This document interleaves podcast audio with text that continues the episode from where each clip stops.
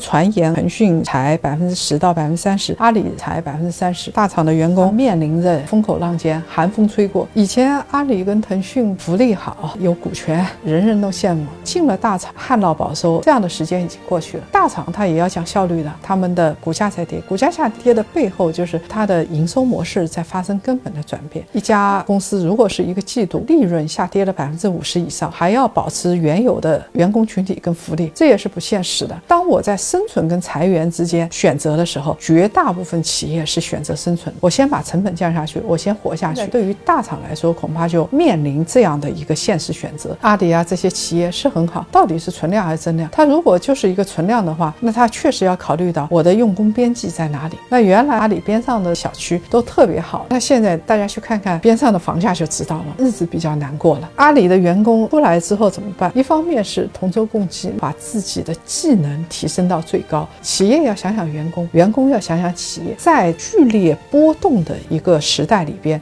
我怎么能够做到我是被这个社会所需要的？